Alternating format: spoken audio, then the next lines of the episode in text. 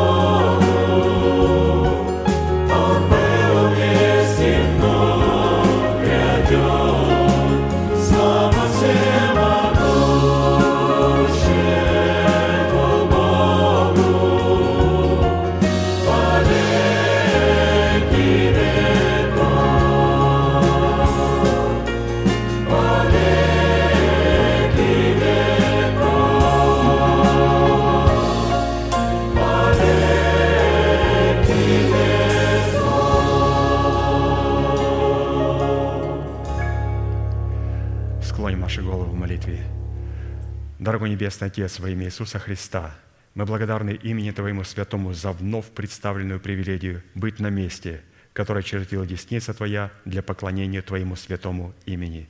И ныне позволь наследию Твоему во имя крови завета подняться на вершины для нас недосягаемые и сокрушить всякое бремя и запинающий нас грех – во имя Иисуса Христа, да будут прокляты на этом месте, как и прежде, все дела дьявола, болезни, нищета, преждевременная смерть, демоническая зависимость, всевозможные страхи, депрессии, разрушения, косность, невежество – все это да отступит от шатров святого народа Твоего.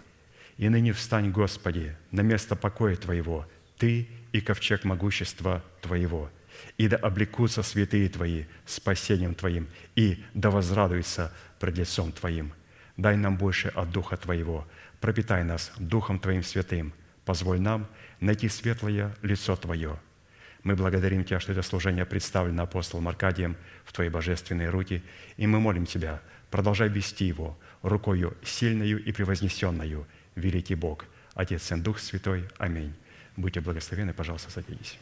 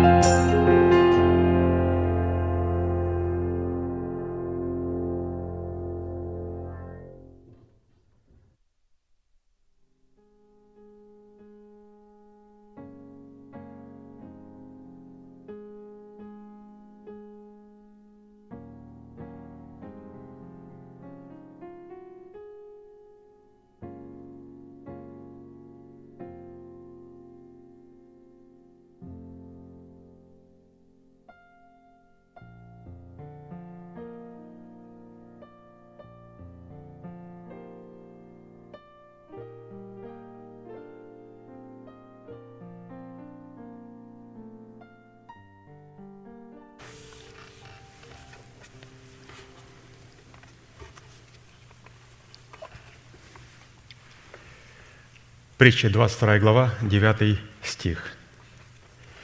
«Милосердный будет благословляем, потому что дает бедному от хлеба своего». В Писании существует два определения бедности.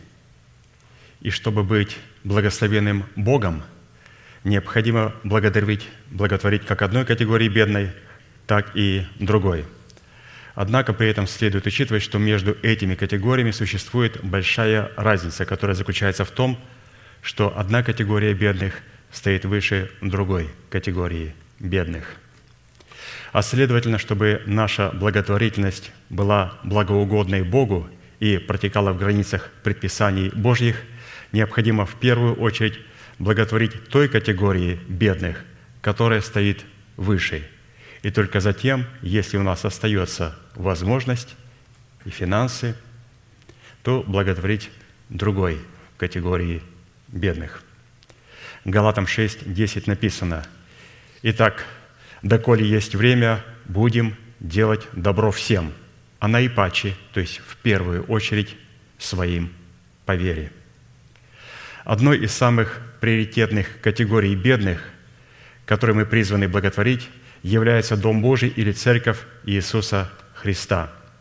И давайте посмотрим категории бедных и разделим их на четыре категории. Ну, во-первых,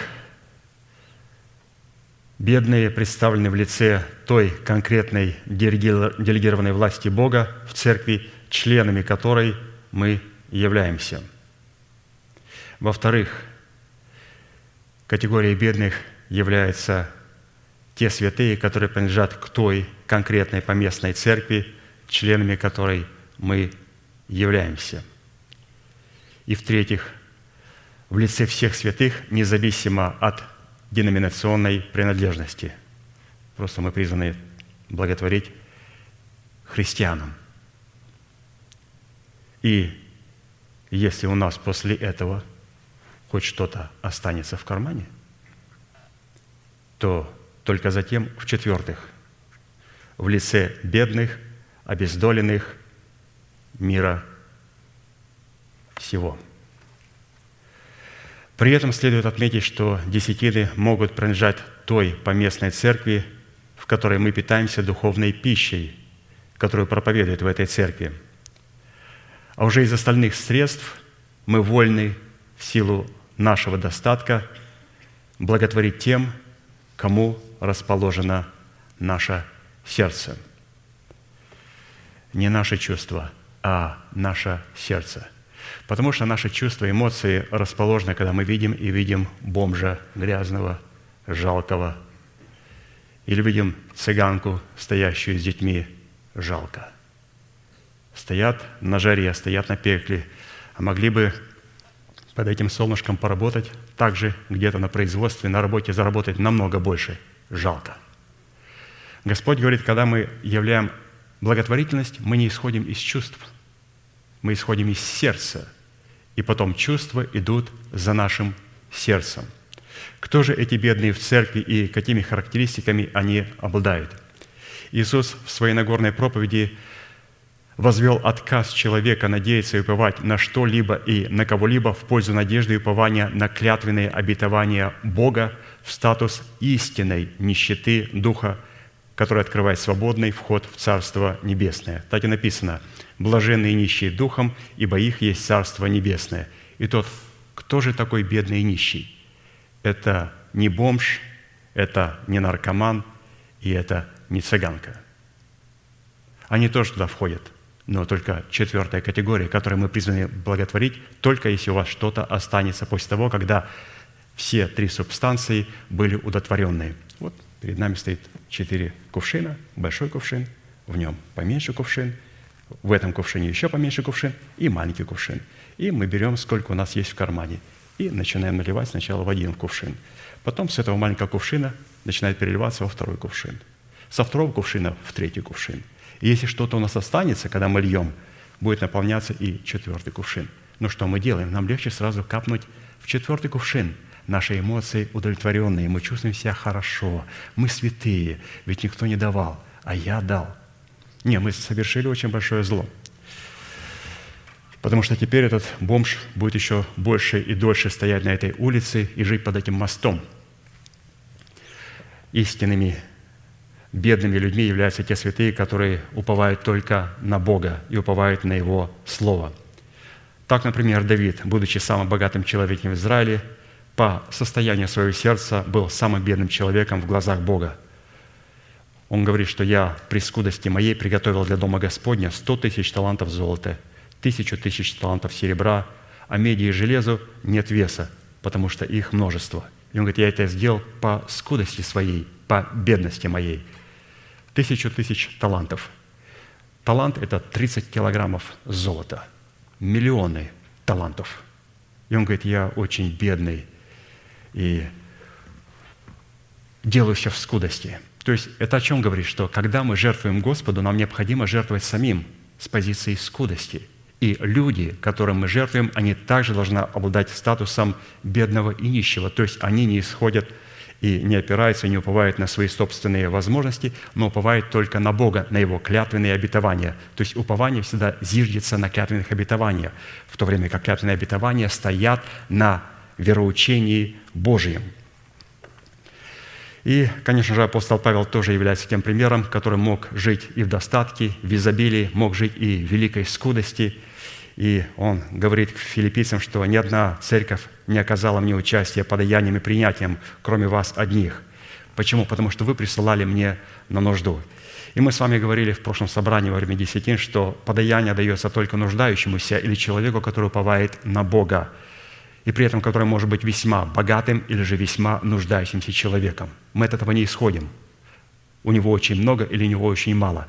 Мы исходим из того, он является нищим в Иисусе Христе. И мы не задействуем свои эмоции, мы задействуем свое сердце, в котором сокрыты заповеди Господни, и с позиции заповедей Господних мы взвешиваем человека. И тогда апостол Павел сказал филиппийцам, что «Бог мой да восполнит всякую нужду вашу по богатству своему в славе Христом». То есть Бог восполняет через апостола Павла, святых, за которых он нес ответственность, но только в славе Божьей в Иисусе Христе. Теперь, как получить доступ к благословениям? Только в славе. А что такое слава? Писание говорит, воздайте Господу славу. Ну, в чем вырождается слава, чтобы воздавать ее? И сразу следующим стихом написано, «Возьмите дар, идите пред лицо Его, поклонитесь Господу в благолепии святыни его. Вот так воздавать славу и вот так принимать благословение от Господа. И мы сейчас будем петь псалом святые и благодарить Бога, что перед тем, прежде чем мы начнем поклонение в сфере приношений, будем помнить, что конвертировать принципы Царства Небесного в материальные блага означает совершать святотатство, которое Бог рассматривает мерзким идолопоклонством. Писание предлагает нам сделать все наоборот – задействовать принципы Царства Небесного с тем, чтобы конвертировать материальные блага в сокровища невершающие. Что мы с вами сейчас и будем делать. Встанем, пожалуйста, и будем петь чудный псалом и конвертировать наши материальные блага в сокровища нетленные.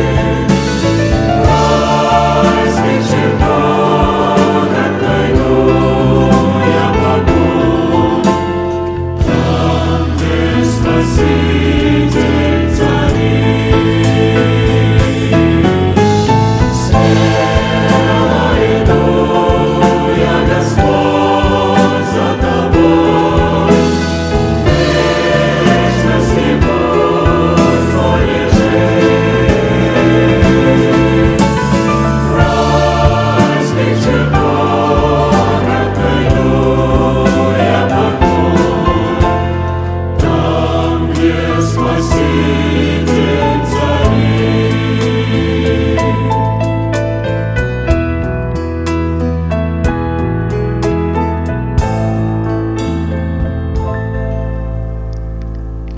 Большим удовольствием напомню, что всякий раз, когда народ израильский чтил Бога десятинами и приношениями, то ли в скинии Моисеевой, то ли в храме Соломоновом, он должен был по предписанию Моисея, который тот получил от Бога по откровению, возлагать свои руки на свои приношения и исповедовать одно чудное исповедание, которому они были верны тысячелетиями. Мы с вами, будучи тем же Израилем, привитые к тому же корню и питаясь соком той же маслины – сделаем то же самое. Протяните вашу правую руку, символ правой деятельности, и провозглашайте, пожалуйста, вместе со мною. Небесный Отец, во имя Иисуса Христа, я отделил десятины от дома своего и принес в Твой дом, чтобы в доме Твоем была пища. Я не отдаю в печали, я не отдаю в нечистоте, я не даю для мертвого. Я глубоко верю в Твое неизменное Слово – и рад, что имею привилегию выражать мою любовь и признавать Твою власть. И ныне, согласно Твоего Слова, я молю Тебя прямо сейчас, да откроются Твои небесные окна, и да придет благословение Твое до избытка на Твой искупленный народ во имя Иисуса Христа. Аминь, аминь. Будьте благословенны, пожалуйста, садитесь. Хочу напомнить, что у нас сегодня будет просмотр проповеди пастыря из архива. Вот, приятного просмотра.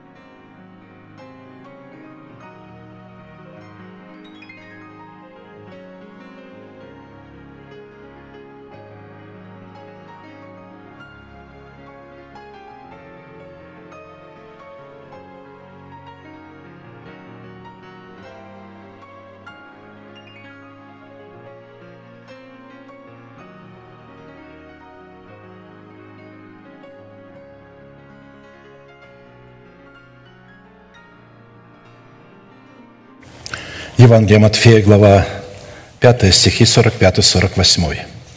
«Да будете сынами Отца вашего Небесного, ибо Он повелевает солнцу своему восходить над злыми и добрыми, и посылает дождь на праведных и неправедных. И так будьте совершенны, как совершен Отец ваш Небесный». Проповедь, которую я хочу продолжить, так и называется «Призванные к совершенству». Мы отметили, что эта обетованная заповедь является наследием святых всех времен и поколений, и адресована эта заповедь Христом сугубо или же исключительно только своим ученикам. А посему люди, не признающие над собой власти человека, посланного Богом, к наследию этой заповеди никакого отношения не имели и навряд ли уже когда-нибудь смогут иметь. Исходя из этого, быть совершенным, как совершен Отец наш Небесный, означает любить праведных, так как любит их Бог, и ненавидеть неправедных, так как ненавидит их Бог, изливая через уста своих посланников благословение на праведных и палящие гнев на неправедных. В связи с исполнением этой повелевающей заповеди бодрствовать над Словом Божьим в своем сердце, которое мы сокрыли в своем сердце, так как Бог бодрствует – над изреченным словом в храме нашего тела, мы остановились на исследовании вопроса, какие конкретные цели призвано преследовать праведность Божия, с которой мы соработаем в нашем сердце. А в частности на том, что праведность Божия или же назначение праведности Божией в нашем сердце, принятой нами в разбитых скрижалях завета, в которых мы в смерти Господа Иисуса законом умерли для закона – чтобы в новых скрижалях завета, знаменующих собой воскресение Христова, получить оправдание, дабы жить уже для умершего за нас и воскресшего. И таким путем обрести утверждение своего спасения в новых скрижалях завета, чтобы дать Богу основание не прежним законом даровать нам обетование быть наследниками мира, но праведностью веры, подобно тому, как Он это даровал Аврааму и семени его – Ибо не законом даровано Аврааму или семени его обетования быть наследником мира, но праведностью веры. Римлянам 4.13. При этом мы сделали ударение на том, что праведность веры, делающая нас наследниками мира Божия, определяется по смиренному послушанию нашей веры, вере Божией, представленной в благовествуемом слове посланников Бога во главе с человеком, представляющим для нас отцовство Бога. А посему обетование мира Божьего дается только тем людям, которые повинуются их слову в порядке иерархической субординации, в соответствии которого Бог посылает нам свое слово через уста своих посланников. Таким образом, завет мира в сердце воина молитвы – это результат послушания его веры вере Божией в словах посланников Бога. А посему посредством праведности веры завет мира, представленный в наследии мира, призван пребывать и являться в нашем сердце доказательством того, что мы дети Божии, свидетельством для нас самих, что мы дети Божии. Если у нас нет подобного свидетельства, мы утверждаем, что мы дети Божии, мы просто обольщаемся – потому что плод праведности, взращенный в едеме нашего сердца, обнаруживает себя в завете мира, который призван соблюдать наши сердца и наши помышления во Христе Иисусе.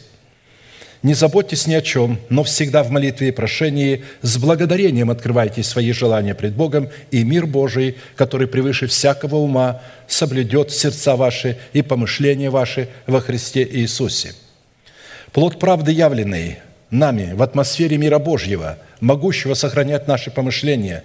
Во Христе Иисусе, это славная печать Бога на челах наших, служащая свидетельством того, что мы являемся святыней Бога и собственностью Бога, и обнаруживает себя печать Бога на челах наших в помышлениях духовных, которые служат атмосферой жизни и мира, и которые являются умом Христовым в нашем духе, в то время как помышления плотские являются клеймом зверя на челах и на правой руке людей, которые мыслят о земном, которые пытаются использовать дары Святого Духа, использовать помазание и благословение ради своей плоти, ради своего пиара, показать, что мы вот духовные, посмотрите, как Бог среди нас действует. И это как раз беда. Помышления плотские – суть смерть то есть печать на челах людей. Мысли человека определяют в нем либо печать Бога, либо печать зверя, клеймо зверя. Чтобы мы понимали этот фактор, Писание говорит, каковы мысли человека, таков и он. Именно наши мысли определяют нашу суть, кому мы принадлежим. Если мы мыслим о горнем, о духовном, то это помышление на челах наших является печатью Бога – если мы мыслим о земном, эти помышления являются клеймом зверя, а не какой-то чип, выдуманный на сегодня. Я уже говорил, что когда не было этого чипа, то есть, ну еще, люди не знали, что такое чип, который у них есть в телефоне, в машине, на э, карточке кредитной, везде. То есть их кошелек переполнен этими чипами – Вот. Но они почему-то боятся чипа, который якобы будет им внедрен а, а, с какой-то вакциной или с какой-то еще медициной, или просто сознательно, то я всегда обращаюсь к этим людям и говорю, что если бы правительство могло манипулировать нами посредством чипа, оно бы никогда не влаживало его в вакцину или в определенный укол. Оно вложило бы его в пепси-колу, в кока-колу, в любые соки, и вы даже не знали бы о том – и пили бы водичку, и этот чип внедрялся бы, ну, если он был в жидком виде. Но на самом деле э, раньше люди полагали, что печать зверя – это обыкновенный паспорт, удостоверение личности. Я знал людей в нашем служении, э, у нас жил этот человек, который два срока, 10 лет и 15 лет отсидел за печать зверя, то есть за отказ иметь паспорт. Его за это судили и только вот за то, что человек отказывался иметь паспорт, но он считал, что он от печати зверя отказался. Сегодня вот этот э, э, пресловутый чип, э, которым думает, так вот запомните, пресловутый чип – это ваше мышление. Наблюдайте. Вы думаете то, чем вы себя загружаете, то, что вы слушаете. Вы думаете о том, что вы кушаете, я имею в виду духовную пищу, что вы смотрите, что вы слушаете. Это и будет определять ваше вечное назначение. Это и будет определять либо печать зверя на ваших челах, либо печать дьявола. Итак, помышления плотские – суть смерти, а помышления духовной жизни – мир, потому что плотские помышления – суть вражда против Бога, ибо закону Божию не покоряются, да, и не могут. Посему живущие по плоти Богу угодить не могут. А если человек не может угодить Богу, разумеется, ему гарантирована погибель, а не спасение – а посему из имеющейся констатации следует, что люди, отказавшиеся от условий повиноваться своей верой вере Божией, к миру Божьему никакого отношения не имеют и не могут иметь. А следовательно, такие люди никакого отношения не могут иметь и к сынам мира, которые посредством мира Божия наследуют вечное спасение в Царстве Небесном.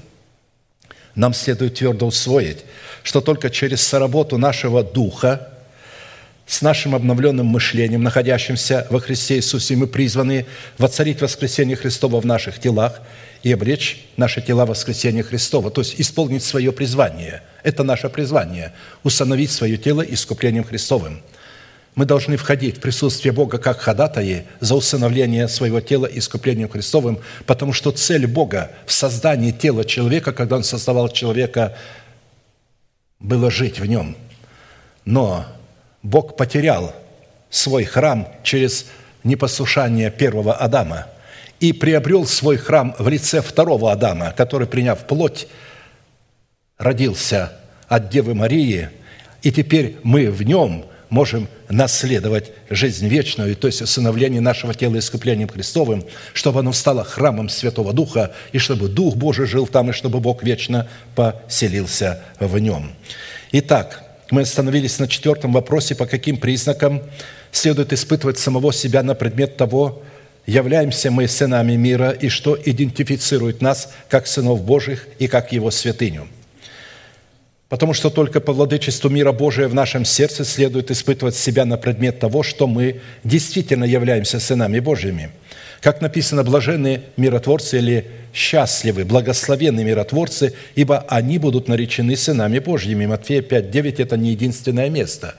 Итак, только люди, которые имеют в сердце мир Божий, который ничто не может поколебать, ни измена мужа, ни измена жены, ни разбитая машина, ни потеря дома, ни потеря работы, ни какие оговоры и клевета, никакая болезнь, даже смерть не может поколебать. Человек будет оставаться в полном покое, будет радоваться то, что он с Богом и Бог с ним, несмотря на все обстоятельства.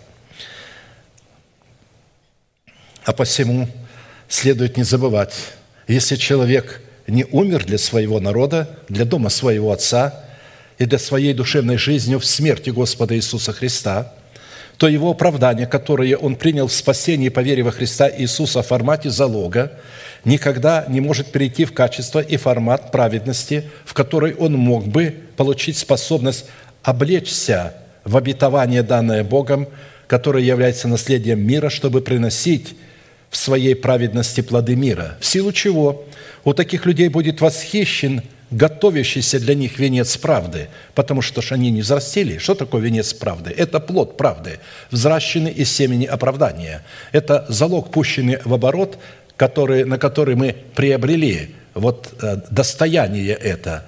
Так что это зависит от нас. Бог здесь ни при чем.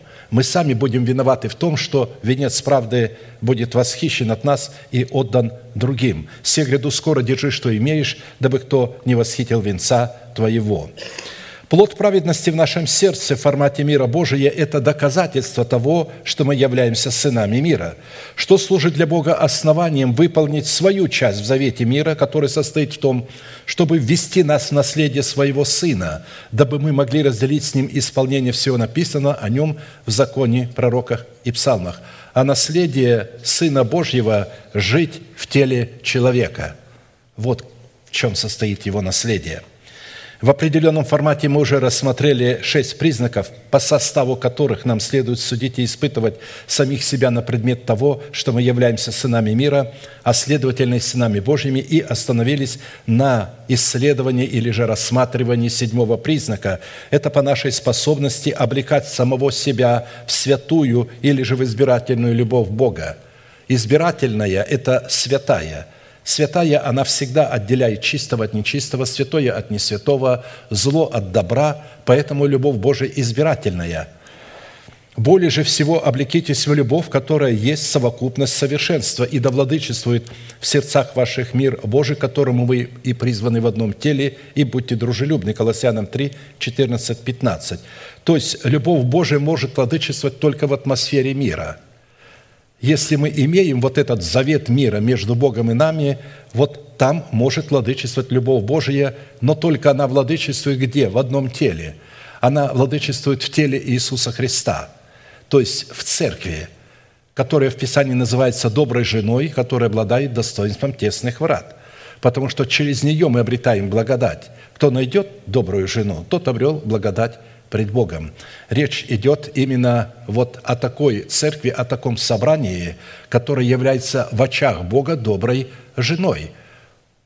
Инфраструктура, которая является теократия Бога, то есть власть любви Божией, где нет места для проказы демократической структуры, которая разъела как проказа тело Христова, где вместо того, чтобы принимать посланника Бога, и подчиняться ему. Люди выбирают себе конферансье, а потом выбирают братский совет, который будет контролировать этого конферансье и будет указывать ему и пасти его. Это беда, это проказа. И Бог удалит эту проказу своего тела. Итак, исходя из данного изречения, владычество мира Божьего в наших сердцах возможно только при одном условии, если познанное нами – святая или же избирательная любовь Бога будет пребывать в наших сердцах, и мы будем облекать себя в ее палящую ревность. То есть она имеет в себе э, закон святости, закон смерти. Палящая, она крепка, как смерть написано. Так что смерть всегда присутствовала в Боге в достоинстве Его святости. Палящая ревность любовь Божия крепка, как смерть, потому что она святая, она отделяет. Это положительный род смерти, который отделяет человека для Бога. Он отделяет его от среды, в которой он находится, в среду, в которой обитает Бог. А посему постижение святой или же избирательной любви Божией, призванной исполнить нас всею полнотою мира Божия, или же сделать нас совершенными, как совершен Отец наш Небесный, дабы мы обрели способность, подобно Богу, бодрствовать над Его Словом, которое мы сокрыли в своем сердце, чтобы не грешить, чтобы светить своим солнцем на праведных – и на неправедных, и изливать свои дожди на праведных и на неправедных в соответствии установленного Богом закона, для одних в благоволение, а для других для наказания. Написано, Он сокрывает дланях своих или же облака, наполненные водою, и посылает их на лице земли, дабы они исполнили Его повеление, одним в благоволение, а другим для наказания – Посему в Писании избирательная любовь Бога или же святая любовь Бога представлена Духом Святым в свете семи неземных достоинств или составляющих через благовествуемое слово апостолов и пророков. Это добродетель, рассудительность, воздержание, терпение, благочестие, братолюбие, любовь. Это записано 2 Петра 1, 2, 8. Это свойство плода правды, обладающего вот такими семью свойствами. Это не отдельное чего-то больше, а чего-то меньше. Оно разлито все вместе и имеет чудное равновесие – при этом мы отметили, что по своей сути любовь Божия Агапи – это суверенная любовь, которая является безусловной только по отношению к тем человекам, которых она избирает волеизъявлений своего предузнания и предопределения. Бог от создания мира предвидел нас, и предвидя, что мы, встретясь с Его истиною, не плюнем Ему в лицо, а последуем за этой истиной, а отречемся от себя – Потому что, чтобы последовать за истиной, надо отречься себя, отречься своего народа, дома своего отца и свою жизнь отвергнуть, и взять крест и последовать за мною. И кто этого не делает, исследует. И Иисус говорит, не может быть учеником моим тот человек, который не берет креста своего и не следует за мною, который не оставил все то, что я сказал оставить. А посему, благодаря своей суверенности, избирательная любовь Бога никогда не нарушает суверенных прав в отношениях с теми человеками, которых она избирает, и никогда не позволяет нарушать суверенные права своих собственных границ, обусловленных палящей святостью. В определенном формате из семи имеющихся характеристик добродетелей или же свойств плода правды – которые в своей совокупности определяют в нашем сердце благость Бога или же благоволение Бога и Царство Небесное. Мы уже рассмотрели пять составляющих и остановились на шестой. Это призвание показывать в своем братолюбии любовь Божию Агапе. В Священном Писании степень силы избирательной любви Божией, действующей в атмосфере братолюбия, определяется, познается исключительно по степени силы ненависти Бога к злу и злодеям, творящим зло – ты возлюбил правду и возненавидел беззаконие, посему помазал тебя Божий Бог твой елеем радости более соучастников твоих». Евреям 1.9. Практически апостол Павел взял это, эту фразу, эту формулировку из 44-го псалма. Это Давид об этом сказал. Я часто поражаюсь, как апостолы, сам Христос э, – брали э, из э, псалмов Давида. Практически Писание Нового Завета больше 70% основано на пророчествах, на псалмах Давида. И есть люди, которые говорят, что вы нам этого Давида, этого блудника? Да Давид не блудник. Если он блудник, вы тоже блудники. Когда Бог а, прощает человека, Он изглаживает его грех так, что не помнит о нем, что он вообще когда-либо согрешал. А мы знаем, что когда Давид согрешил – Бог изгладил его грех. Он сказал, согрешил я пред Господом, я должен умереть. И пророк Нафан сказал ему, ты не умрешь, ибо грех твой снят с тебя. То есть Бог верен своему слову, и когда мы исповедуем грехи наши, признаем, Бог буквально изглаживает наши грехи кровью своего Сына, и у Него не остается в памяти того, что мы когда-либо согрешали. Тем более нужно иметь в виду, что грех Давида, которым он согрешил, не вышел из его сердца. Он не жил в его сердце. Он пришел как странник извне. Только поэтому он мог получить прощение. Когда грех исходит изнутри, вы не можете получить прощение.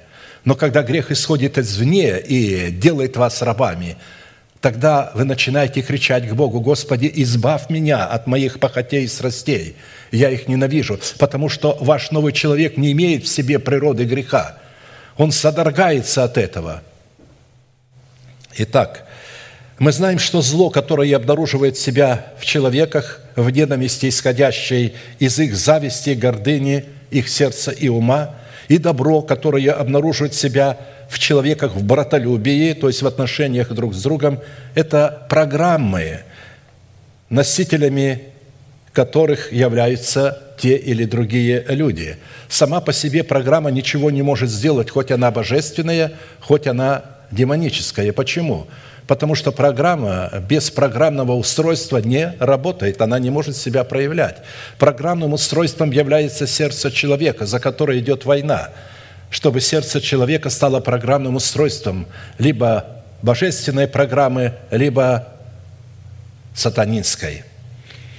Таким образом, возлюбить правду и возненавидеть беззаконие возможно только в их носителях, которые являются их программным устройством. Как написано, Господь испытывает праведного, а нечестивого и любящего насилие ненавидит душа его. Дождем прольет он на нечестивых горящие угли огонь и серу палящие ветер их доля из чаши. Видите, это нетолерантная любовь, это смерть, эта любовь несет для определенных людей смерть, а для определенных людей жизнь.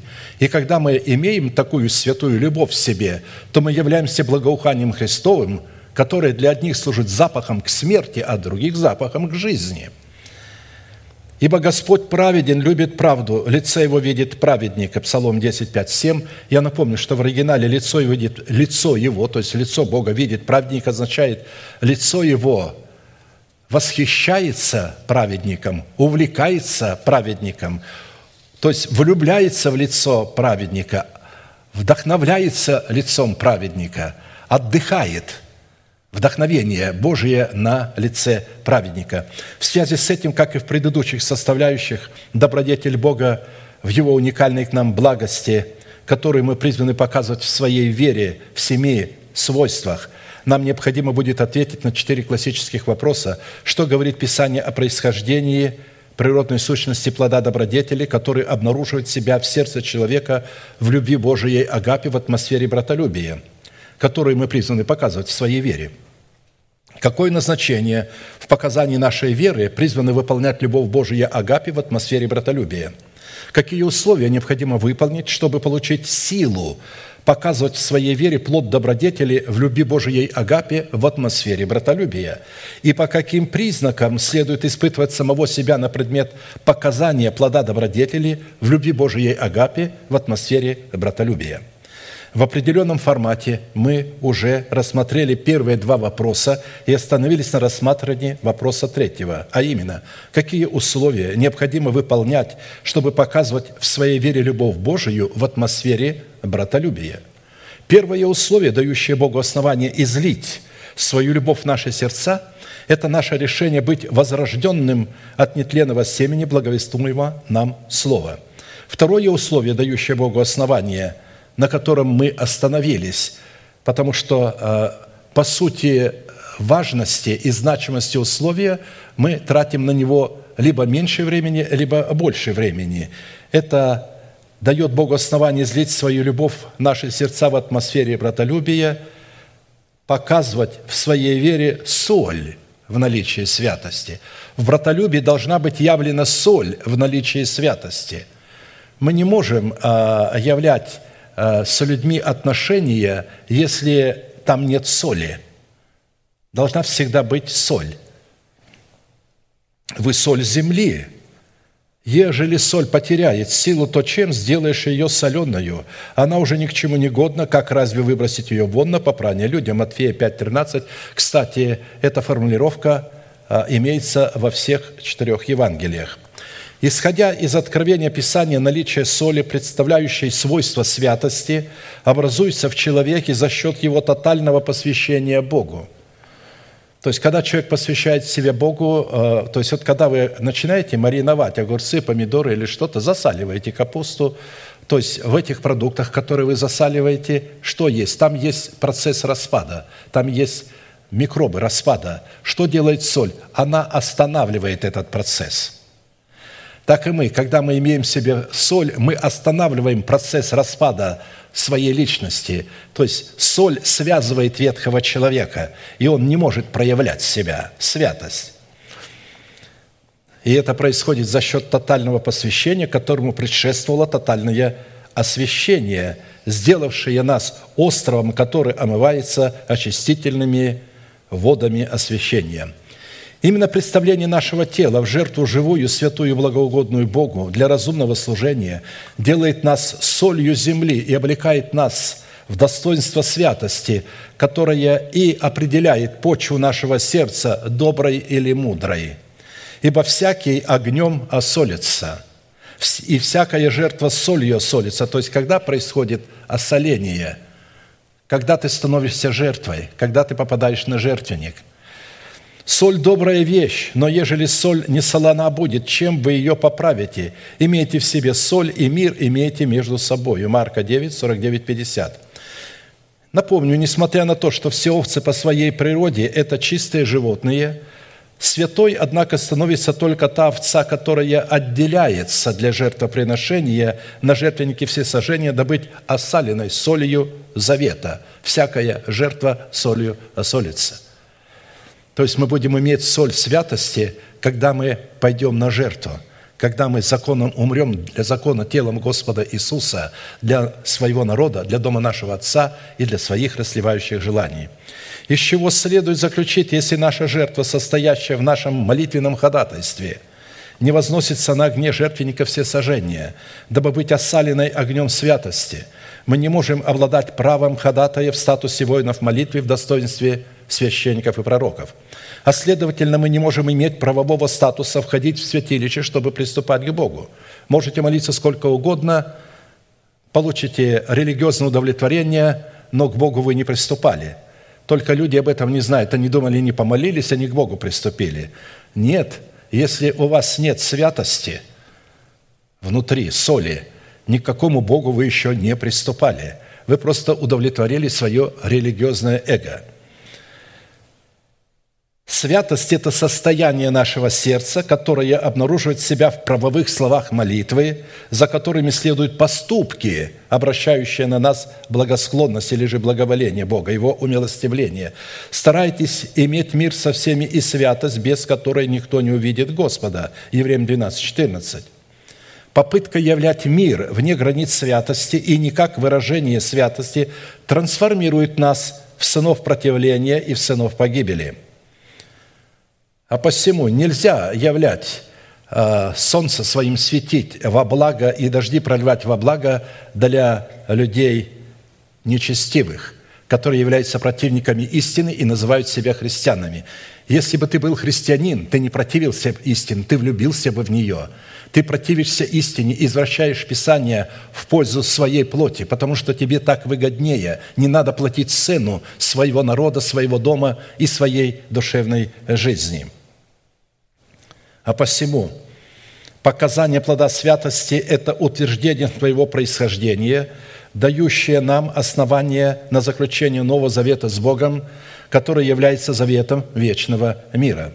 Именно свойство святости, явленное нами в молитве, дает нам право на вхождение в присутствие Бога, которое мы представляем Богу как доказательство того, что мы святые, что мы рожденные от Него, потому что святой Бог не мог же родить не святого и неправедного – ты рожден от Бога? Да. Ты святой? Нет.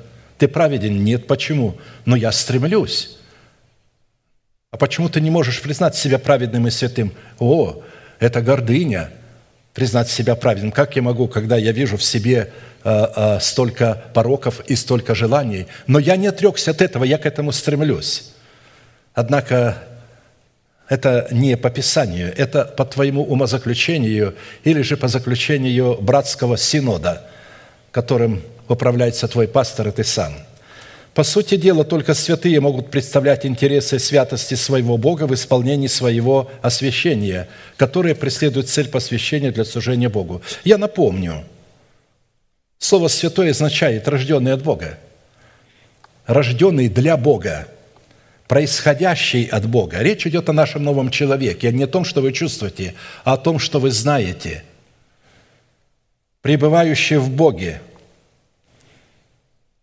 принадлежащий Богу, пребывающий в Боге, собственности святыня Господня, искупленный Богом, отделенный для Бога, посвященный Богу, подобный Богу, входящий в удел Бога, разделяющий властные полномочия с Богом и так далее. Я могу э, более показать вот этих определений, которые определяют, кем мы являемся во Христе Иисусе.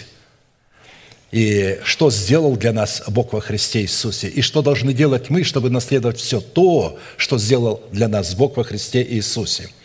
Итак, Слово «святой» обуславливает внутреннее состояние нашего сердца, делающее наше сердце идентичным сердцу Бога, потому что Бог рождает подобного себе – святого и праведного человека, в то время как слово «святость» обуславливает выражение этого состояния, которое служит аргументом нашей принадлежности и нашего происхождения в Боге и от Бога, что наделяет нас правом воина молитвы в достоинстве царя, священника и пророка, и дает Богу основание преклонить к нам небеса, дабы обратить к нам свое благоволение.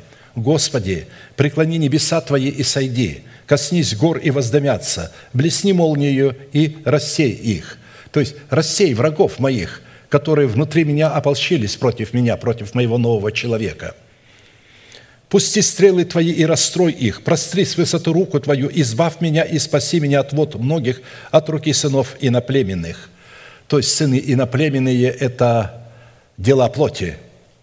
Это не какие-то люди извне, это люди, живущие в нас, это дела плоти, это наши похоти и страсти. О них он молит, чтобы Бог спас его от них, которых уста говорят суетно и которых десница десница лжи. Боже, новую песнь воспою Тебе на десятиструнной псалтире, воспою Тебе, дарующему спасение царям и избавляющему Давида, раба Твоего, от лютого меча».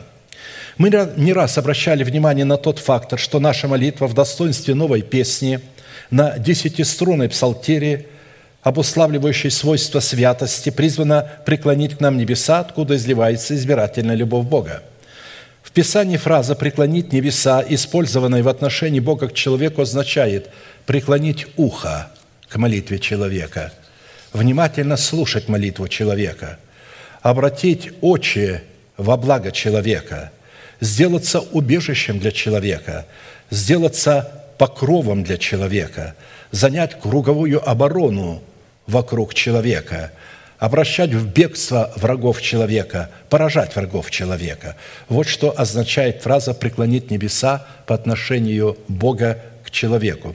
Итак, чтобы дать Богу основание преклонить небеса для излияния в наши сердца Его святой любви, необходимо представить Богу аргументы своего происхождения в явлении плода святости исключительно в атмосфере братолюбия, так как святость – это явление плода правды, приносимого святым человеком – или человеком, рожденным от Бога. Но ныне, когда вы освободились от греха и стали рабами Богу, плод ваш есть святость, а конец – жизнь вечная». Римлянам 6, 22. Плод ваш есть святость означает, вы стали мертвыми для греха и живыми для Бога. Вот что означает святость. Она убила вас для греха, и грех убила для вас. Я распят для мира, и мир распят для меня – а посему из данного определения следует, пока человек не освободится от греха путем совлечения себя ветхого человека с делами его, он не может стать рабом Богу, дабы являть соль святости. Чтобы являть соль, соль святости, вначале необходимо родиться от слушания нетленного Слова Божия. Слушание – это повиновение. Слышать – это просто слышать, а слушать – это повиноваться услышанному – Поэтому весьма важно, необходимо родиться от слушания нетленного семени Слова Божия, то есть повиноваться своей верой вере Божией в устах посланников Бога, а посему святыми можно быть только по своему происхождению. Невозможно стать святым путем каких-то постов, молитв, добродетели и служения Богу. Можно стать только по факту рождения от Бога. И чтобы усвоить суть и разницу между определением «святой» и между определением «святость» во взаимоотношениях человека с Богом и друг с другом, нам необходимо было ответить на ряд вопросов. Во-первых, что из себя представляет, чем является и как определяется характеристика любви Божией в святости, то есть в соли завета – во-вторых, какое назначение призвано выполнять святость любви Божией во взаимоотношениях Бога с человеком и человека с Богом. Как написано, не знаете ли, что Бог дал Давиду престол, царство ему и сыновьям его навек по завету соли – так что царствовать своим обновленным разумом над нашим телом мы можем только через соль святости. Бог заключает с нами завет святости, вот эту соль. Когда мы ее являем в этой святости, на этом жертвеннике мы соляемся. Бог заключает с нами завет, и мы получаем власть владеть своей эмоциональной сферой и вести ее под усы, как своего боевого коня. Не исходить из того, что мы чувствуем, а исходить из того, что мы знаем. Вера Божия – это информация, исходящая от слушания Слова Божия. А наша вера – это рядовой солдат, который повинуется начальнику и совершителю веры, который ведет ополчение Господне в бой – в-третьих, какую цену необходимо заплатить, чтобы являть любовь Божию в святости для соработы со святостью Бога. И в-четвертых, по каким признакам следует испытывать самого себя на предмет наличия в себе соли, которая обуславливает святость Господню в храме нашего тела. Именно проявление свойств святости, обуславливающее атмосферу братолюбия, призвано давать Богу основание изливать свою любовь в наши сердца и быть правовым полем в отношениях Бога с человеком, человека с Богом и человека с человеком. Имеется в виду с ближним, брата с братом. В определенном формате мы уже рассмотрели определение семи свойств святости в отношениях с Богом и друг с другом и остановились на рассматривании назначения свойств святости в наших отношениях с Богом и друг с другом. Итак, вопрос второй. Какое назначение призвано выполнять святость Бога в любви Божией в наших взаимоотношениях с Богом и друг с другом? Рассматривать назначение святости с Богом мы стали в союзе с назначением святости человека, в силу того, что именно святость призвана быть единственным правовым полем в отношениях Бога с человеком и человека с Богом. А посему назначение соли, обнаруживающее себя в святости, в любви Божией, в атмосфере братолюбия, как в отношениях с Богом, так и друг с другом, является многозначным, многогранным и многофункциональным. В связи с этим я привел семь составляющих в святости, то есть приведу семь составляющих, которые обуславливают избирательную любовь Бога, хотя их гораздо больше, но по этим семи э, свойствам, которые я приведу, можно судить о назначении святости э, в каких-либо других конкретных форматах отношений с Богом. Учитывая, что три составляющие в назначении свойств святости уже были предметом нашего исследования на предыдущих служениях, мы остановились на исследовании четвертой составляющей. Четвертая составляющая в назначении святости в отношениях с Богом и друг с другом призвана давать Богу основание ходить среди своего народа, чтобы отделять нас полномочиями своей святости от иноземных народов, дабы давать нам дожди в свое время, чтобы наша земля давала нам свои произрастения, и мы могли бы есть хлеб свой досыта и жить на земле нашей безопасно – Субботы мои соблюдайте и святилище мое чтите. Я Господь. Если вы будете поступать по уставам моим и заповеди мои будете хранить и исполнять их, то я дам вам дожди в свое время, и земля даст произрастения свои, и будете есть хлеб свой досыта, и будете жить на земле вашей безопасно. Пошлю мир на землю вашу, ляжете, и никто вас не обеспокоит. Сгоню лютых землей, земли вашей. Под нашей землей имеется в виду наше тело – лютые звери, всевозможные болезни, всевозможные вирусы, атакующие наше тело. И меч не пройдет по земле вашей, и падут враги ваши пред вами от меча. Презрю на вас, и плодородными сделаю вас, и размножу вас, и буду тверд в завете моем с вами, и поставлю жилище мое среди вас, и душа моя не возгнушается вами, и буду ходить среди вас, и буду вашим Богом, а вы будете моим народом». Левитам 26, 2, 12.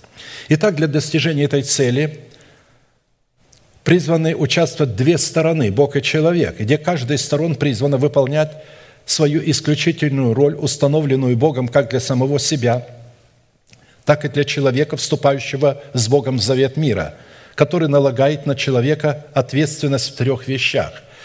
Во-первых, стан наш должен быть свят, чтобы Бог не увидел у нас чего срамного и не оставил бы нас, отступив от нас. Во-вторых, нам необходимо соблюдать субботы Господни, чтобы таким образом утверждать завет мира, в который мы вступили с Богом. В-третьих, нам необходимо чтить святилище своего Бога десятинами и приношениями в соответствии требования Его устава.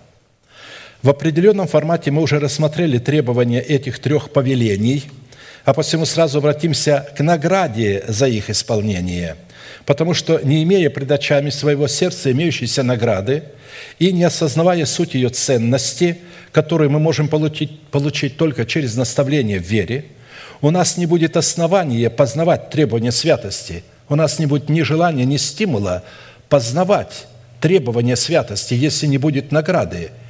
Только видя награду, мы можем пойти на цену, которую необходимо заплатить, которая сопряжена с ценой нашей жизни.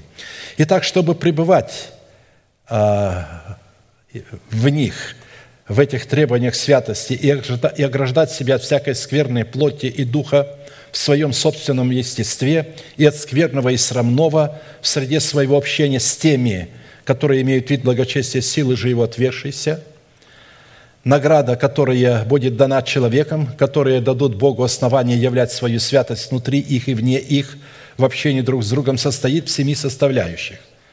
Господь, Бог наш, будет ходить среди нашего стана, чтобы избавлять нас и предавать врагов наших в руки наши. Второе.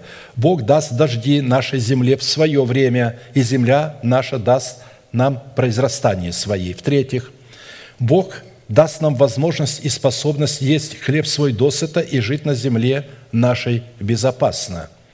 В-четвертых, Бог пошлет мир на землю нашу, мы ляжем спать, и никто нас не потревожит, так как Он сгонит лютых зверей земли нашей, меч не пройдет по ней, и падут враги наши пред нами от меча. В-пятых, Бог презрит на нас и плодородными сделает нас и размножит нас в земле нашей. В-шестых, Бог будет тверд в завете своем с нами и поставит жилище свое среди нас, и душа его не вознушается нами. В-седьмых, Бог будет ходить среди нас и будет нашим Богом, и мы будем Его народом. Первая составляющая нашего воздаяния состоит в том, что Господь Бог наш будет ходить среди нашего стана, чтобы избавлять нас и предавать врагов наших в руки наши – насколько нам уже известно, под образом стана, в котором Господь Бог будет ходить, чтобы избавлять нас от врагов наших и предавать их в руки наши, является собрание святых, во главе которого стоит человек, облеченный Святым Духом в полномочия отцовства Бога. Испытывать же такого человека на причастность, представлять отцовство Бога, следует по его нравственному состоянию и по его мудрости, явленной в проповеди, которая содержит в себе полноту начальствующего учения Христова, которое призвано разрушить державу смерти в нашем перстном теле и на ее месте воздвигнуть державу жизни – с одной стороны, нашими врагами являются наши вожделения, воюющие в членах наших, на стороне ветхого человека, против нашего сокровенного человека. А с другой стороны, нашими врагами являются душевные христиане, которые, усиливая собственной праведностью в делах собственной добродетели, исходящей из их плоти, отвергли праведность, даруемую им по вере – Хождение Бога в нашем стане – это бодрствование Бога в храме нашего тела над Словом, исходящим из Его уст, в наших устах, чтобы оно скоро исполнилось. То есть Бог бодрствует над Своим Словом в наших устах. Когда мы исповедуем это Слово, которое мы сокрыли в сердце, Он бодрствует в храме нашего тела. Вот как это описал апостол Иоанн – 1 Иоанна 1,7. «Если же ходим во свете, подобно как Он во свете». То есть Бог ходит во свете изреченного им слова. Бог действует во свете изреченного им слова, в этих границах. Если мы ходим в границах изреченного Богом слова, то имеем общение друг с другом, то тогда мы можем иметь вот это братолюбие в атмосфере святости. И тогда кровь Иисуса Христа, Сына Его, очищает нас от всякого греха. То есть, если у нас нет атмосферы братолюбия, и мы не ходим во свете, в котором ходит Бог, то когда мы каемся в своих грехах, кровь Иисуса Христа не имеет основания, юридического основания очищать нас от всякого греха. Она очищает нас только в теле Христовом, в атмосфере братолюбия, когда мы ходим во свете, в котором ходит Бог – Бог ходит во свете изреченного им слова. Когда Он изрекает свое слово, Он добровольно становится рабом своего слова, ставит себя в зависимость от своего слова и бодрствует над своим словом в нашем храме, чтобы исполнить его в то время, которое Он назначил, а не в то, которое имеем мы. Вторая составляющая нашего воздаяния состоит в том, что Господь Бог будет давать нашей земле дожди в свое время, чтобы наша земля могла давать нам произрастание свои.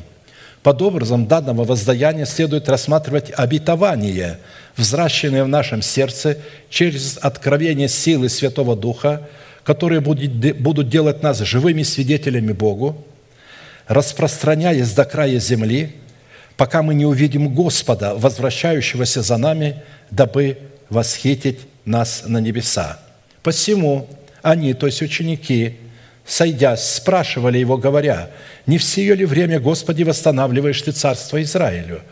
Он же сказал им, «Не ваше дело знать времена или сроки, которые Отец положил в своей власти, но вы примите силу, когда сойдет на вас Дух Святый».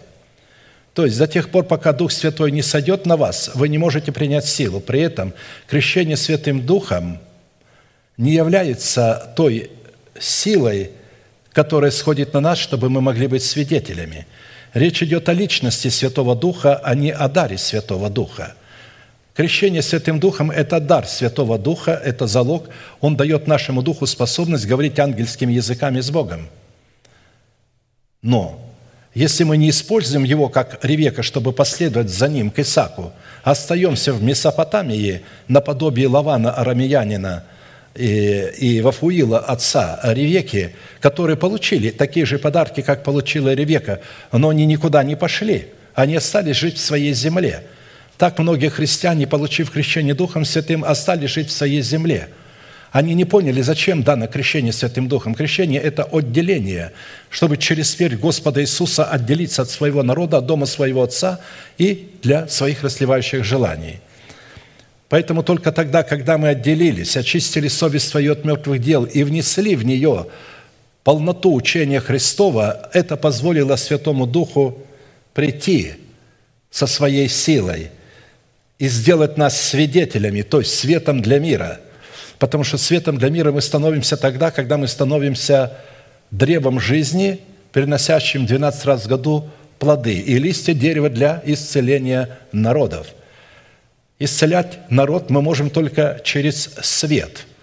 Апостол Павел назвал листья деревьев обувью, обувши ноги в готовность благовествовать мир. Разумеется, речь не идет здесь в Откровении о том, что это небеса – потому что на небесах нет никакой необходимости кого-то исцелять. Там не будет болезни, и там никого не надо исцелять. И там, кстати, не нужны ни дары Святого Духа, ни помазания, ни благословения, потому что мы будем в Боге. Бог становится нашим храмом, а мы Божьим храмом. То есть, что такое новое небо и новая земля? Это а, храм Бога, в котором мы будем жить. Буду жить в них, а они будут жить во мне.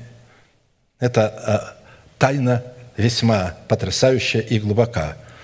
Итак, «И будете мне свидетелями в Иерусалиме, во всей Иудее и Самарии, даже до края земли». Сказав сие, он поднялся в глазах их, и облако взяло его из вида их. И когда они смотрели на небо, во время восхождения его вдруг пристали им два мужа в белой одежде и сказали, «Мужи галилейские, что вы стоите и смотрите на небо? Сей Иисус, вознесшийся от вас на небо». Внимание – придет точно таким же образом, каким вы видели его восходящим на небо. Деяние 1, 6, 11. Это говорит о том, что восхищение произойдет тихо и незаметно. Это пришествие Христа будет сопровождаться знамениями такой мощи, что будет трясти всю Вселенную и царство Антихриста – а восхищение происходит настолько тихо. Посмотрите, вот как вы видели, он ушел, точно так он придет за вами. Но вы в это время должны быть на горе Елеонской. Гора Елеонская – это свидетельство, которое мы будем иметь как аргумент, что мы будем восхищены. Это наш Мафусал, потому что именно на этой горе это произошло – это прообраз, конечно, это не в буквальном смысле идти на гору Илионскую, но в буквальном смысле родить Мафусала, прогоняющего смерть в нашем теле, побеждающего смерть, на месте которой будет воздвигнута держава жизни. Поэтому восхищение Здесь речь идет, что оно будет тайное. Никто не видел, как Христос восхищался на небо, кроме а, около 500 человек, учеников, которые сошлись в это время, а, и Он возвел их на гору Илионскую, и там, дав последнее наставление их, начал на глазах у них восхищаться, и облако взяло его из вида их. Облако славы – это тоже прообраз Церкви Христовой – Бог живет в этом облаке, чтобы вы поняли. Под облаком всегда имеется слава Господня. Церковь – это Его слава. И Бог живет в этом облаке. И поэтому это облако взяло его. Это говорит о том, что на небесах уже есть целое облако свидетелей, которые пришли встречать Христа, восходящего на небо. Третья составляющая нашего воздаяния состоит в том, что Господь Бог будет давать нам возможность и способность есть хлеб свой досыта и жить на нашей земле безопасно. При этом может прозвучать весьма резонный вопрос, если Бог послал в свое время дождь на нашу землю, и она уже произрастила хлеб свой, то почему мы не можем есть его досыта, когда у меня миллионы, я зарабатываю хорошо и так далее?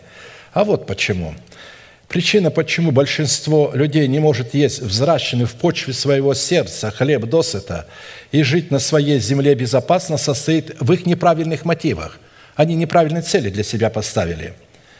Когда откровения, полученные для богатства нетленного, используются ими для приобретения богатства тленного и личного пиара.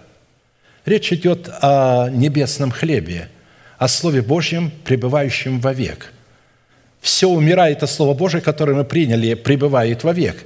И когда мы разделяемся с нашим телом, Слово Божие, пребывающее вовек, остается в нашем теле. И ожидает, когда Бог заговорит к этому Слову в нашем прахе. И наш прах будет восстановлен за счет живого Слова, которое жило в нашем теле. Вот смотрите, что пишет Екклесиаст. «Есть зло, которое видел я под солнцем, и оно часто бывает между людьми, это зло. Бог дает человеку богатство и имущество, и славу, и нет для души его недостатка ни в чем, чего не пожелал бы он, но не дает ему Бог пользоваться этим. Посмотрите на богатых миллиардеров с язвой желудка и с другим пучком болезней – для него а, ну, ничто не в радость, ни яхта, э, э, ни увеселение, ни одежда, ни миллиарды в его умножающихся банках. Пища для него а, не отрадна, потому что он ест перетертый картофель и так далее. Вот все это, скажите, вот, имея столько, не может этим пользоваться. Бог говорит, не дал ему пользоваться, а пользуется тем чужой человек. Это суета и тяжкий недуг – если бы какой человек родил сто детей и прожил многие годы, и еще умножились дни жизни его, но душа его не наслаждалась бы добром, и не было бы ему и погребения, то я сказал бы, и если бы даже погребения не было, он вечно жил вот в таком жутком состоянии, то я сказал бы, выкидыш, счастливее его, потому что он напрасно пришел и отошел во тьму, и его имя покрыто мраком. Он даже не видел и не знал солнца, ему покойнее, нежели тому». А вот как этот же автор пишет о другой категории людей, которая редко встречается под солнцем. «Вот еще, что я нашел доброго и приятного – есть и пить и наслаждаться добром во всех трудах своих, какими кто трудится под солнцем во все дни жизни своей, который дал ему Бог, потому что это его доля». И если какому человеку Бог дал богатство и имущество, и дал ему власть пользоваться от них, и брать свою долю и наслаждаться от трудов своих – то это дар Божий. Речь идет о богатствах нетленных. Когда мы слышим Слово Божие и получаем, почему одни могут пользоваться им, а другие не могут? Потому что одни используют Слово Божие для своего пиара, их надмевает, распирает от этого знания, а другие наслаждаются этим Словом, потому что они стараются жить этим Словом. Это Слово становится их пищей – становится хлебом, который они едят досыта, и за счет этого слова они живут безопасно. Четвертая составляющая Наше воздаяние состоит в том, что Господь Бог пошлет мир на землю нашу, и мы ляжем спать, и никто не потревожит нас, так как Он сгонит лютых зверей с земли нашей, и меч не пройдет по ней, и падут враги наши пред нами от меча. Итак, мир, посылаемый Богом на нашу землю, является обетованием, относящимся к нашему наследию, который содержится в завете мира, который Бог заключил с Авраамом – и чтобы Бог мог послать такой мир на нашу землю, необходимо находиться с Ним в завете мира, который соделался наследием Авраама посредством праведности его веры. Праведность веры Авраама состояла в том, что он поверил данному Богом обетованию и стал почитать себя мертвым для греха. По сути дела, он не был мертвым для греха, но он стал почитать себя мертвым для греха, а живым для Бога, и стал по повелению Бога называть несуществующие обетования о завете мира с Богом как существующее, и Бог вменил ему это в праведность. Но он ничего не ощущал, живя. Он старел а, а, и так далее, и ему все время приходилось говорить, я умер для греха, и я живу для Бога ему все время приходилось говорить, «Благодарю Тебя, Господи, за многочисленное наследие, которое Ты дал мне в звездах и морском песке. Я вижу мое наследие, благодарю Тебя». Он ходил по земле, обетованный как по чужой, и говорил, «Благодарю Тебя, что Ты дал мне эту землю», а сам пяди не имел этой земли – Любые звери, которых Бог сгонит с нашей земли за то, что наша вера стала сработать с верой Божией, это наше расливающее желание, исходящее от ветхого человека, живущего в нашем теле, который является программным устройством падшего Херувима. А когда лютые звери в предмете расливающих похотей согнаны с нашей земли, тогда карающий меч закона святости Божией не имеет причины поражать нашу землю. Ведь он поражает наше тело только потому, что у нас есть ветхий человек, программное устройство падшего Херувима.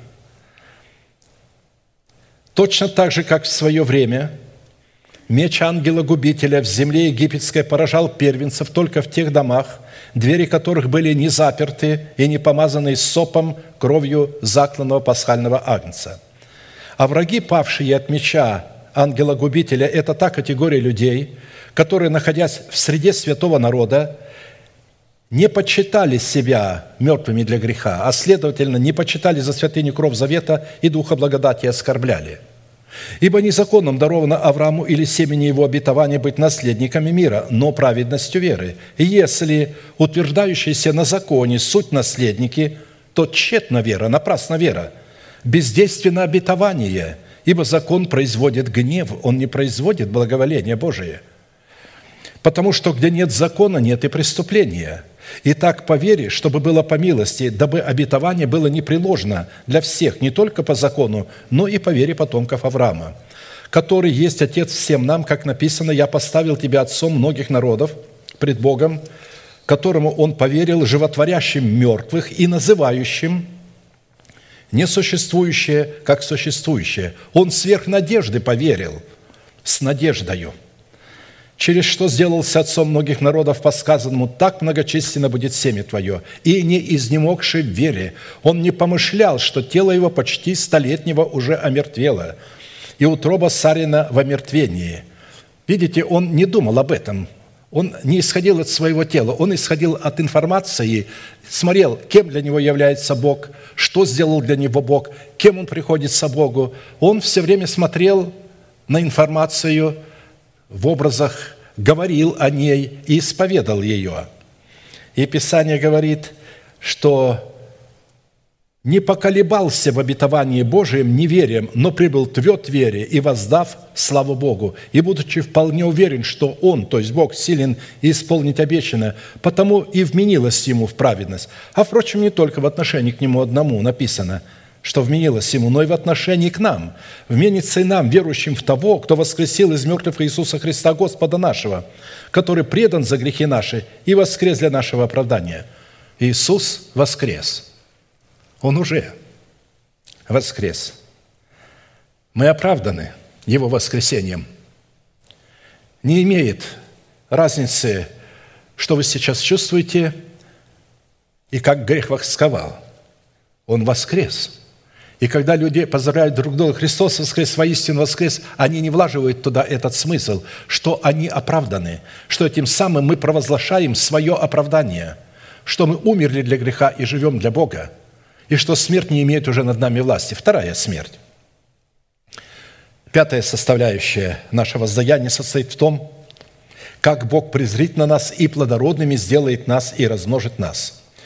Послушайте меня, стремящиеся к правде, ищущие Господа. Взгляните на скалу, из которой вы иссечены, в глубину рва, из которого вы извлечены. То есть речь идет о скале Израилевой. Откуда мы извлечены? Мы извлечены из смерти Христа. Посмотрите, откуда Он вас извлек – в глубину рва, из которого вы извлечены. Посмотрите на Авраама, отца вашего, и на Сару, родившую вас. Я призвал его одного, и благословил его, и размножил его. Так Господь утешит Сион, утешит все развалины его и сделает пустыню его, как рай».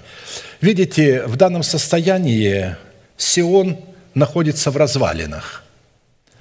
То есть образ развалин – это образ стареющего тела, которое и которому имеют доступ всевозможные вирусы. Вот это развалины Сиона. Но Бог говорит, вот как я утешил Авраама, так я утешу Сион. Радость и веселье будет в нем, и пустыни его сделаются, как рай, и степь его, как сад Господа. Словословие песнопения будет в нем. Послушайте меня, народ мой, и племя мое, преклоните ухо ко мне – то есть не к вашим чувствам, не к тому, что происходит с вашим телом и вокруг вашего тела, а к той информации, которая исходит от моего слова. «Преклоните ухо ко мне, ибо от меня произойдет закон, и суд мой поставлю во свет для народов. Правда моя уже близка, спасение мое восходит, и мышца моя будет судить народы, острова будут уповать на меня и надеяться на мышцу мою». Кто будет уповать? острова, тот, кто имеет соль в себе, святыню, остров, омывающий водой, это образ человека, имеющий в себе соль, святость. Поднимите глаза ваши к небесам и посмотрите на землю вниз. То есть образно, взойдите на небеса и посмотрите с небес на землю вниз. Ибо небеса исчезнут, как дым, и земля обветшает, как одежда, и жители ее также вымрут – а мое спасение прибудет вечным, и правда моя не пристанет. Послушайте меня, знающие правду, не чувствующие, а знающие, народ, у которого в сердце закон мой.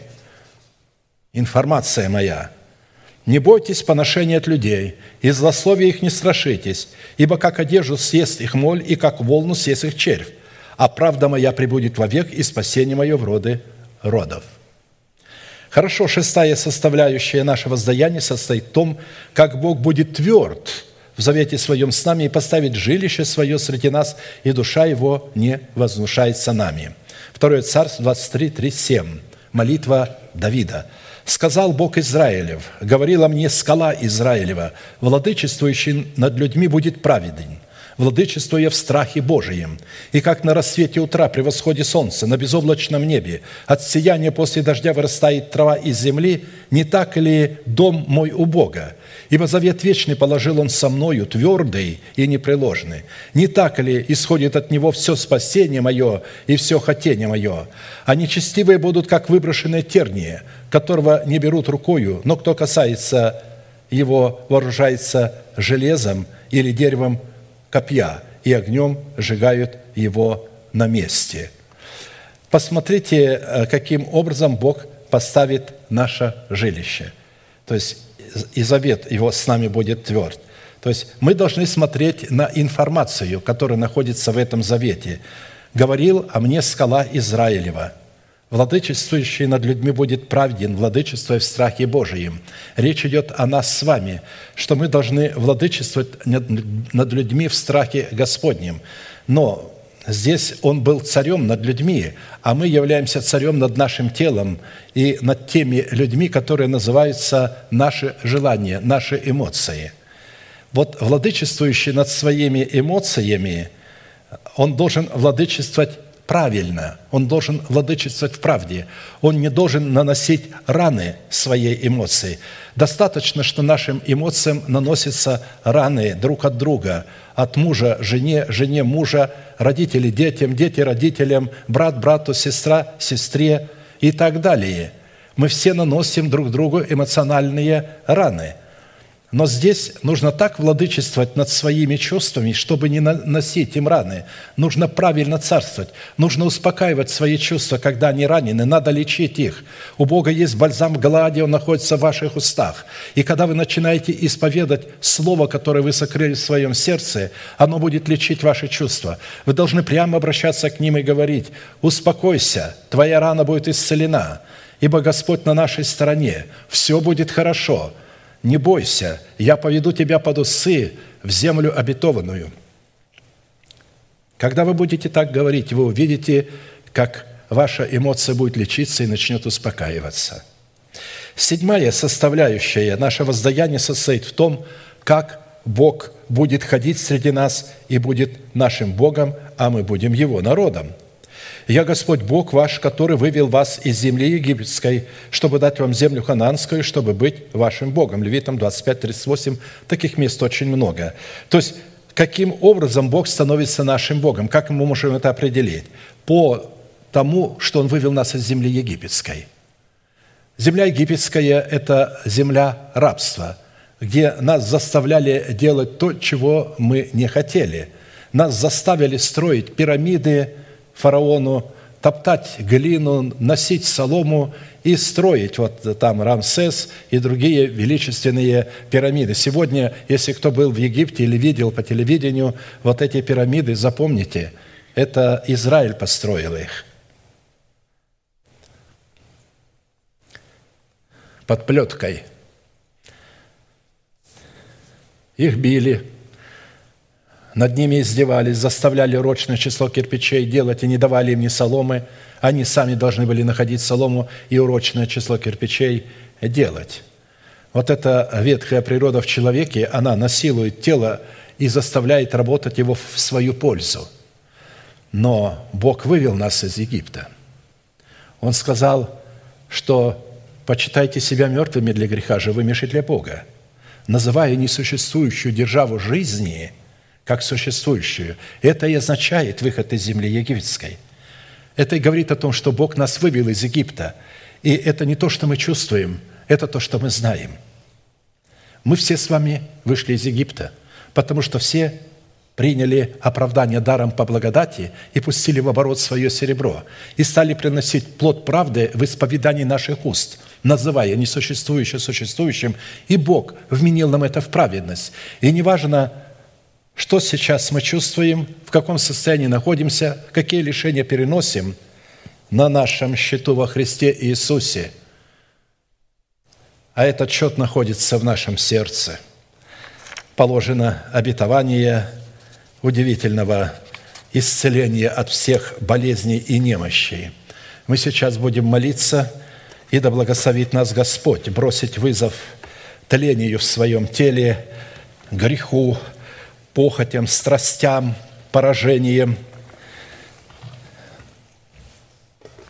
И Бог явит свою милость, потому что только через наши уста, в которых мы исповедуем, кем мы являемся для Христа, кем Он для нас является, что Он сделал для нас, Бог может сделать, совершить для нас полную победу и исцелить нас. Аминь. Будем молиться.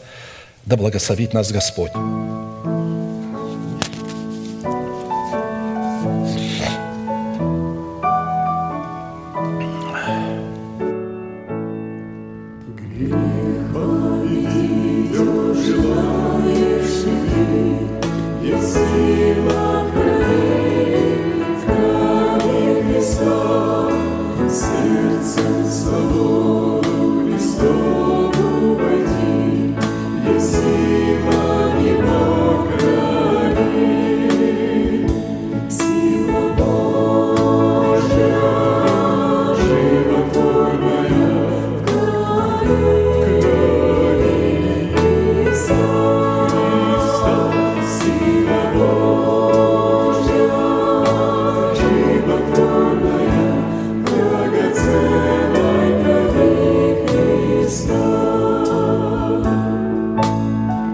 Буду молиться вместе с вами вашей молитвой и прошу глубоко верить в то, что Бог за вас, Он не против вас. Он ваш защитник, Он ваш Отец, Он ваш друг. Он любит вас. Он видит, что вы попали в трудные обстоятельства, в тесные обстоятельства. Он видит, что вы связаны похотью и страстью, но Он не обвиняет вас, потому что вы мучаетесь и хотите избавиться, и пришли сюда, чтобы Он явил вам милость свою. А посему Он на вашей стороне. Глаза закрыты – это элемент тайной комнаты. Ладони подняты к небесам – это элемент, что ваши руки без гнева и сомнения – Молитесь со мной, Небесный Отец, во имя Иисуса Христа. Я прихожу к Тебе. Ты видишь мое раненое сердце, которое получило глубокую рану от моей похоти и от моей страсти. Я ненавижу похоти и страсти, воюющие в моих членах. Да будут они прокляты и уничтожены. Освободи меня от рабства их – разбей оковы их, введи меня в царство Сына Твоего Иисуса. Я принимаю это Слово. Я вхожу в Твое царство. Я называю его как существующее в моем теле. А посему да будет благоволение Твое на мне, и да будут прокляты болезни и немощи в теле моем во имя Сына Твоего Иисуса Христа. И прямо сейчас перед небом и адом – я хочу исповедать, что согласно Твоего Слова я омыт, я очищен, я исцелен, я восстановлен, я оправдан, я спасен. Прощаются грехи ваши и беззакония ваши во имя Иисуса Христа. Да благословит Тебя Господь да презрит на тебя светлым лицом своим и помилует тебя и да даст тебе мир. Да падут вокруг тебя тысячи и десятки тысяч одесную тебя, а к тебе не приблизятся. Да придут на тебя благословения гор древних, обетований Божиих, которые Он сохраняет для тебя в сердце твоем, которое ты сокрыл, и да придет на тебя благословение холмов вечных – завет вечный, который Бог заключил с тобою. Да пребудет все это на тебе и на потомстве твоем, и исполнится на тебе, и весь народ да скажет Аминь.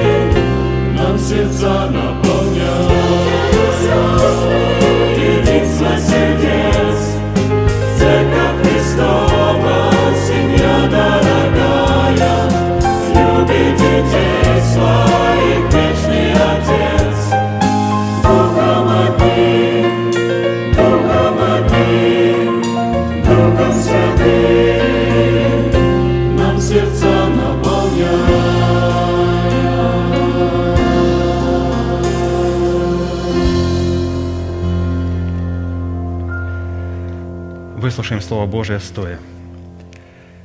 1 Коринфянам, глава 11, с 23 стиха. «Ибо я от самого Господа принял то, что и вам передал, что Господь Иисус в ту ночь, в которую предан был, взял хлеб и, возблагодарив, преломил и сказал, «Примите, ядите, сие есть тело мое за вас ломимое, сие творите в мое воспоминание». Также и чашу после вечери и сказал, «Сия чаша есть новый завет в моей крови, сие творите, когда только будете пить в мое воспоминание. Ибо всякий раз, когда вы едите хлеб сей и пьете чашу сию, смерть Господню возвещаете, доколе Он придет. Посему, кто будет есть хлеб сей и пить чашу Господню недостойно, виновен будет против тела и крови Господней. Да испытывает же себя человек и таким образом пусть ест от хлеба сего и пьет из чаши сей. Ибо кто ест и пьет недостойно, тот ест и пьет осуждение себе, не рассуждая о теле Господнем. Оттого многие из вас немощные и больны, и немало умирает, ибо если бы мы судили сами себя, то не были бы судимы. Будучи же судимы, наказываемся от Господа, чтобы не быть осужденными с миром. Пожалуйста, садитесь все. Благодарю вас. Мы с вами будем участвовать в этом великом таинстве. И эта вечеря так и называется «Тайная вечеря». Не потому, что Иисус скрылся и спрятался, а потому что то, что Иисус говорил на этой вечере, было великой тайной. И Писание говорит, что нам необходимо есть и пить достойно – а кто есть недостойно? Тот, кто не рассуждает о теле Господнем.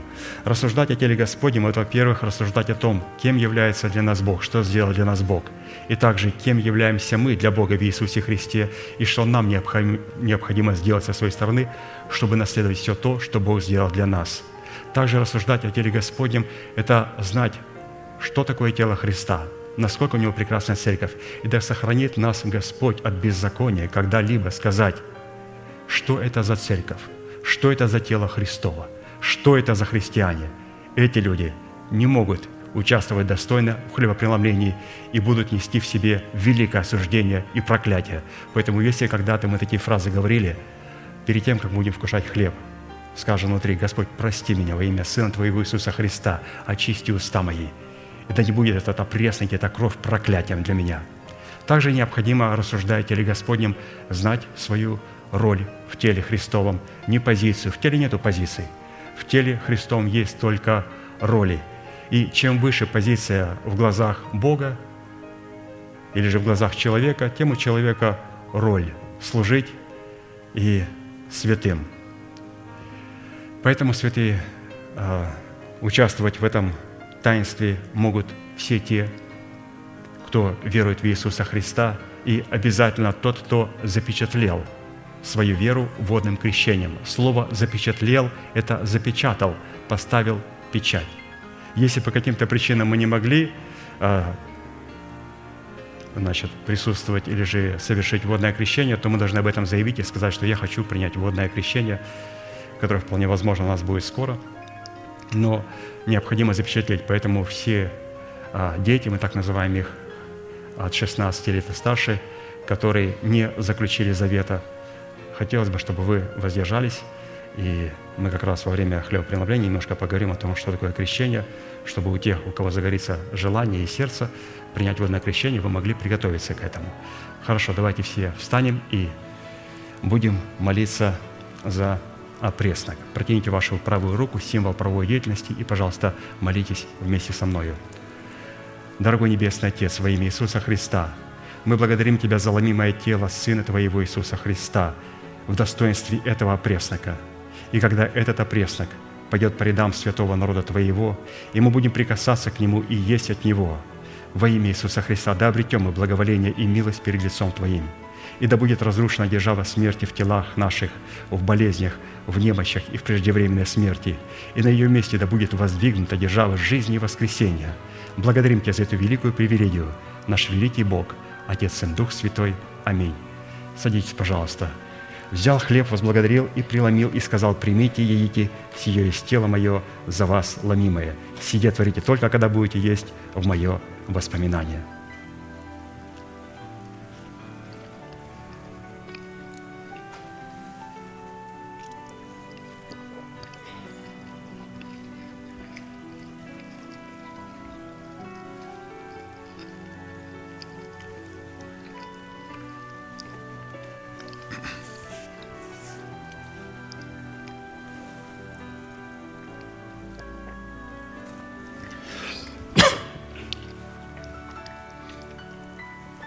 Учение о крещениях.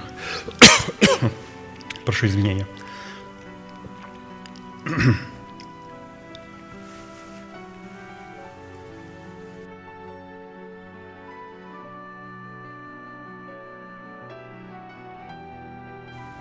Необходимо дать определение и назначение учения о крещениях. Учение о крещении преследует единую цель, и эта цель – погрузить нас в Бога Отца, в Бога Сына и в Бога Духа Святого. И для достижения этой цели нам дано учение о крещении, которое обладает тройственностью различных функций. Главная функция, которую призвана исполнять крещение водой, в котором мы погружаемся в смерть Господа Иисуса Христа, призвана отделить нас от мира и является перед Богом печатью праведностью, которую мы получили до крещения – то есть функция водного крещения – это разделить нас с миром. То есть наши друзья, близкими друзьями не должны быть друзья из этого мира. если у нас друзья из этого мира, а, то, разумеется, наше водное крещение может потерять свою силу. Поэтому ко всем а, людям, ну не только молодым и взрослым, хотелось бы, чтобы мы все проверили, кто является нашими друзьями. Главная функция, которую призвана исполнять крещение Святым Духом, в котором мы погружаемся в смерть Господа Иисуса Христа и погружаемся через этого Святой Дух, призвано посредством смерти Иисуса Христа отделить нас от суетной жизни отцов, а сам Святой Дух в этом крещении призван являться печатью и залогом нашего наследия. То есть посмотрите, насколько Дух Святой заинтересован а, разделить нас с генетической суетной жизни наших отцов. Это хочет сделать Дух Святой. Христос в крещении своем, в водном крещении разделяет нас с миром, с греховным, который осужден, а Дух Святой хочет разделить нас суетной жизнью, которая передана нам от отцов. И главная функция, которая призвана исполнять крещение огнем, в котором мы погружаемся в Отца, призвана посредством смерти Иисуса Христа – окончательно отделить ветхого человека от нового и вводить нас в категорию царей, священников и пророков. То есть кто такой царь, священник и пророк? Это, разумеется, человек, который стал пришельцем, сиротою и вдовой. То есть эти три качества как раз обладают этими тремя качествами – царь, священник и пророк.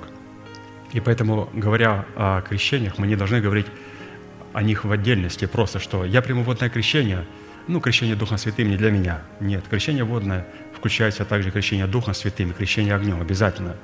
Потому что мы погружаемся в того же Бога, в одного Бога, через Иисуса Христа и при этом задействуем силу Святого Духа. Поэтому нельзя останавливаться просто на крещении водой. Нас ждет впереди крещение Духом Святым и крещение огнем. То есть, если вам сказали, ну вот, что такое крещение огнем – Крещение огнем – это тогда, когда Господу необходимо обжечь свой глиняный сосуд. Вот нас сделали из глины. Мы сделаны из глины. И теперь мы услышали прекрасное, чудное обетование о воцарении воскресения Христова в нашем теле. И Господь, если положит просто в необожженную глину это обетование, и потом взять и поместить эту глину в воду, да она же вся пропадет, она раскиснет, и обетование пропадет, и кувшин испортится. Поэтому Господу необходимо глиняный кувшин поместить куда? В огненную печь, для того, чтобы он стал годным для употребления и годным для того, чтобы сохранить свое спасение и сохранить те обетования, которые Бог нам предложил. Поэтому насколько заинтересованы мы в крещении огнем? Конечно, мы заинтересованы. Человек, который думает, что это не для него, обетование, воцарение воскресения в наших телах, также не для него. Оно будет испытано водою, и кувшин пропадет – Поэтому, Господь, благодарим Тебя за крещение водой, Духом Святым и огнем, в котором мой кувшин, вот это глиняное тело может быть проверено Тобою, пройти через тест. И Господь испытает наше тело, будем ли мы Ему э, доверять до конца, будем ли мы уповать на Его Слово для того, чтобы сохранить то обетование. Ну, всех Он будет проверять по-разному. Также чаша после вечери сказал сия чаша, есть новый завет в моей крови сия, творите только, когда будете пить в мое воспоминание. Встанем, пожалуйста, протяните вашу правую руку, символ правовой деятельности, и будем молиться за эту чашу.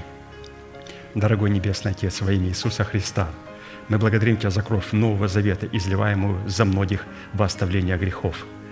Мы молим Тебя, когда эта чаша пойдет по рядам святого народа Твоего, и мы будем пить из нее, да послушна она благословением для нас, и да будет явлена нам Твоя милость и Твоя благость, и да будет проклята в нашем теле всякая болезнь, всякая немощь и всякое генетическое проклятие, которое могло прийти в нашу жизнь. И да будет, Господь, благословенна Твоя жизнь, Твое воскресение и Твоя небесная генетика в наших телах и в наших душах. Да будет благословенно Твое имя. Благодарим Тебя за эту великую привилегию, наш великий Бог, Отец и Дух Святой. Аминь. Садись, пожалуйста. Тот ряд, к которому подходит, встает, и, пожалуйста, служим друг другу.